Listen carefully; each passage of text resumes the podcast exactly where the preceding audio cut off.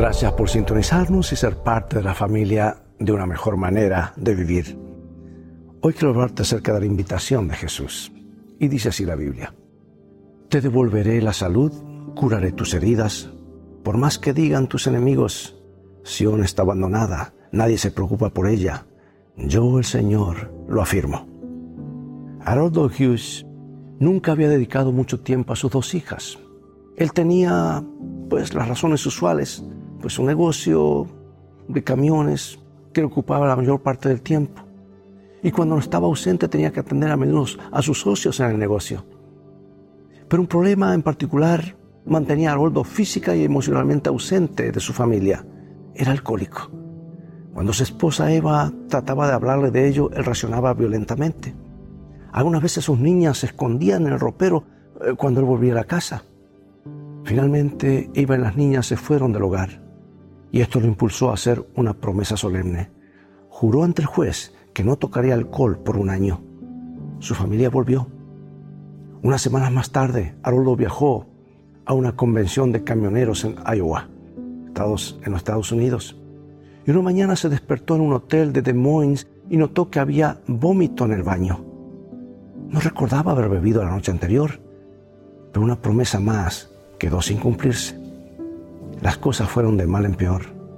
Estando en el baño una noche, Haroldo tomó una escopeta calibre 12 y decidió terminar todo de una vez. Pero antes de apretar el gatillo, sin embargo, pensó que mejor sería explicarle a Dios por qué estaba por hacer eso. Y esa oración cambió su vida. Haroldo confesó que era un fracaso, un alcohólico irremediable y pidió perdón. Esa noche Cristo vino a su vida. Dios el Padre estaba presente, quitando el vacío y el odio que sentía por sí mismo y llenándolo de gozo. Y Haroldo se sometió a la disciplina y al discipulado de Cristo. Diariamente buscó a Dios en oración y estudió su palabra. Dios cumplió su promesa, mas yo haré venir sanidad para ti y sanaré tus heridas. Dios restauró la salud física, mental, emocional y espiritual de Haroldo. Y las cosas comenzaron a cambiar gradualmente en su vida.